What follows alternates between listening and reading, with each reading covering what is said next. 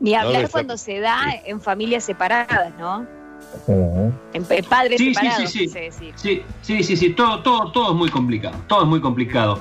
Bueno, nos enteramos, yo por lo menos me enteraba esta mañana de algo que es muy interesante que tiene que ver con esta, este nuevo agregado que van a tener los este, contratados por el Club Atlético Belgrano, los futbolistas, eh, que van a agregar una cláusula a los contratos que tiene que ver con la violencia de género, un tema que ha sido absolutamente eh, dejado de lado por los clubes de fútbol, que lo decíamos esta mañana, muchos en algunos casos hasta han llegado en algún momento a cubrir al jugador este, al considerar un activo económico del club en detrimento de la mujer agredida. Bueno, eh, ha, sido muy lenta la, reacción de los clubes y nos enteramos que Belgrano eh, ha incorporado o va a incorporar esto a los contratos de los jugadores. Para tener más datos, este, estamos en línea con Soledad Ceballos, que está a cargo del área de género del Club Atlético Belgrano. Soledad, gracias por atendernos. Buen día, ¿cómo estás?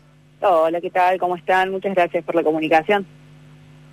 Bueno, eh, la verdad, eh, gratísimamente sorprendidos. Es el primer club de, AFA, eh, el primer club de la Argentina que incorpora esta, esta cláusula. Primero contame cómo va a ser, cómo es esta cláusula que se incorpora a los contratos. Bien, respondo la primera porque si no después me voy a olvidar. En Córdoba es el primer club que, que agrega cláusula. En los clubes de AFA es el tercero.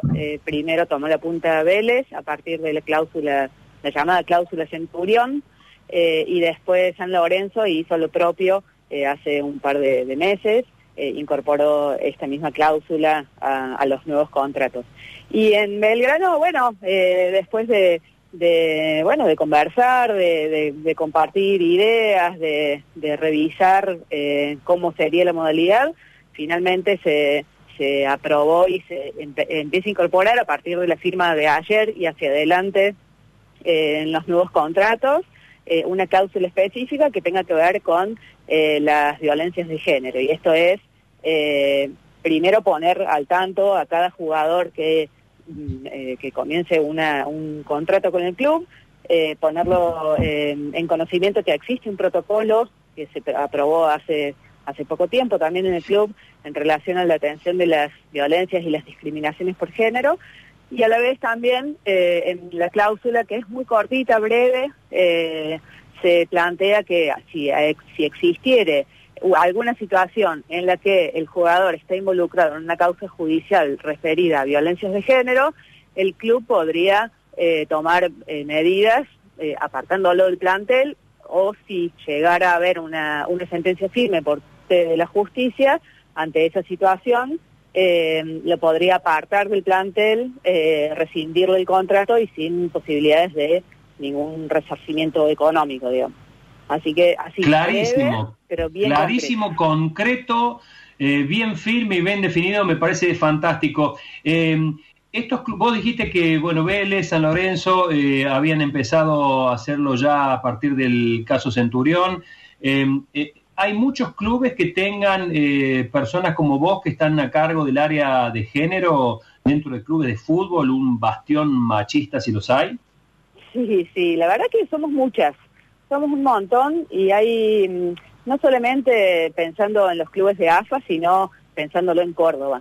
Eh, Córdoba también eh, venimos compartiendo espacios con, con compañeras de otros clubes eh, algunas, algunos clubes, bueno, Instituto tiene un espacio de géneros, tiene eh, laburantes en su comisión directiva eh, y que también venimos pensando y articulando algunas acciones de manera conjunta y muchos otros clubes de, de Córdoba. Instituto tiene su protocolo también, talleres le presentaron una propuesta, todavía no se expidió el respecto, pero hay mucho trabajo articulado entre muchas que venimos pensando los clubes desde, distintos lugares. Eh, y a nivel nacional eh, hay muchos. Hay, em, podemos ahí pensar en los clubes que tienen áreas de género y los clubes que tienen, por ejemplo, protocolo de atención de violencias, pero que todavía no tienen un espacio de géneros institucionalizado, pero que vienen trabajando sobre eso. Digo, Rosario Central, eh, River, Independiente, Lanús, eh, bueno, Vélez, eh, San Lorenzo, Gimnasia, y así sigue la lista de clubes que tienen su protocolo y tienen eh, una perspectiva que empieza, bueno, em, empezamos también como a, aparecer en los clubes, no como aterrizadas, sino como hinchas y como socias, eh, muchas como dirigentes, eh, para, para poder pensar en clubes distintos y que esa, esa cultura machista que se supone que implica el fútbol, que se supone que solamente eh, lo, lo, disfrutan y lo juegan los varones, bueno, somos muchas las que estamos ahí pensándolo también. Eh, eh, en las discusiones, en las charlas, digamos, que seguramente para incluir esta cláusula en los contratos debes discutir con, con, muchos hombres, este, lo aceptan, lo toman, lo toman a bien, has tenido que vencer algunos, algunos tabúes. Mira, en este contexto eh, ha sido medio eh, extraño poder eh, pensar en instancias de discusión así más mano a mano, pero sí recuperar y rescatar que, bueno, Belgrano, ya ustedes lo saben, estamos como en un momento de, de transición entre la salida de la gestión actual y las elecciones que todavía siguen sin tener fecha. Y en ese sentido, eh, el acompañamiento ha sido desde, desde la gestión eh, actual de poder eh, avanzar en estas, en estas propuestas que tuvieron que ver, igual, digo, hay un acompañamiento de esta gestión, pero Belgrano ha tenido una historia también de involucramiento con, con las problemáticas sociales y con discutir algunas cuestiones que, que suceden todo el tiempo. Y volviendo al inicio, sí, en esta gestión ha habido acompañamiento, se aprobó el protocolo, se aprobó la existencia de un área de géneros eh, y, la verdad que no ha sido tan complejo poder llegar a este punto en el que se incorpore una cláusula eh, como esta y hacia adelante poder pensar en, construir lugares distintos y habitables. Vos sabés, este, Soledad, que, eh, te voy a contar un, tema eh, personal que no lo es tanto. Eh, yo he estado trabajando junto a mi esposa, que tiene una compañía muy importante, Teatro Infantil de Córdoba, en un proyecto que se iba a poner justamente en escena este año, una obra infantil para, para niños y niñas, cuyo título es Te llevo en el alma, una historia que narra eh, la, digamos, una obra de teatro que narra la historia de una nena que quiere eh, formar parte del equipo de varones. Eh, esta historia transcurre en un colegio y, yo me encargué de, tomar contacto con la gente de talleres, de Belgrano y de instituto. No tuve oportunidad de conocerte y me gustaría hacerlo cuando, cuando todo esto se retome, porque eh, cayó muy bien el argumento, este, quisimos involucrar a los clubes para que formen parte de esto, incluso para que la obra sea dada a las, a las inferiores de los, de, los clubes, para que lo vean los chicos y las chicas más chiquitos, porque habla mucho de la integración y demás, y me llevé una gratísima sorpresa al encontrarme con una gran apertura en los clubes de fútbol, cosa que yo me imaginaba que no lo iba a hacer tanto. Sí, sí, eso eh, está buenísimo poder pensar en en esas eh, eh, sorpresas que a veces no esperamos en relación a las reacciones de, en este caso, de los clubes. Eh, evidentemente hay una realidad y, estamos transitando un momento histórico de discusión y de replanteo de muchas cuestiones que nos atraviesan y, mm, y pensar en la apertura de la mirada respecto a la inclusión, a la perspectiva de géneros, a las igualdades, a la a la igualdad de oportunidades eh, es tal vez eh, más común de lo que creemos, solo que hace falta poder pensarlo también estructuralmente y que sea algo sostenido y que, y que mm, eh, dé como fruto una transformación social real.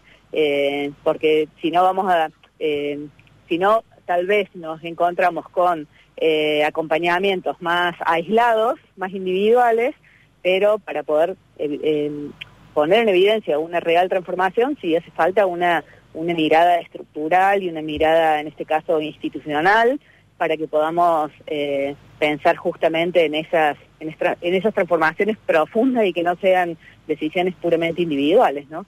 Está buenísimo poder en, en la propuesta. Sole, el fútbol sigue siendo un lugar para machistas?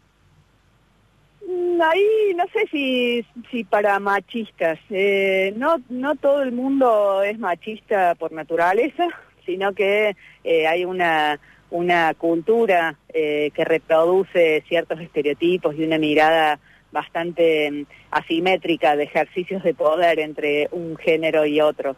me parece que mm, es parte de lo que venimos arrastrando históricamente, prácticas machistas, y que mm, eh, de a poco se van transformando, ¿no? No por, no por nada, eh, hay, mucha, hay, hay muchas jugadoras, eh, hay muchas jugadoras organizadas también, repensando sus lugares dentro de los clubes, hay niñas queriendo jugar al fútbol, incorporadas en, en, en, las escuelas de fútbol, bueno, y hay tiempo en una radio como sucesos eh, dedicándole a este, a este tema que me parece que, que más allá de que sí el fútbol eh, ha sido históricamente un ámbito de, de, machismos, de ejercicios de machismos y de eh, creer que solo los varones saben, pueden y deben además jugar el fútbol y además si deben jugar, deben jugar bien al fútbol, si no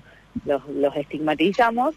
me parece que que hay, se está transitando un momento distinto en el que, bueno, hay aperturas y hay resistencias que, bueno, hay que seguir eh, trabajándolas. Sole, un beso grande y muchas gracias por este contacto y felicitaciones. Muchas gracias y un gran abrazo para ustedes y gracias por el espacio también para contarlo. Hasta luego. Bueno, ahí Belgrano, incluyendo en la cláusula de los contratos para los jugadores de fútbol, cláusula concreta, precisa. Violencia de género se separa del plantel. Judicializado el caso y demostrado en la justicia, te echamos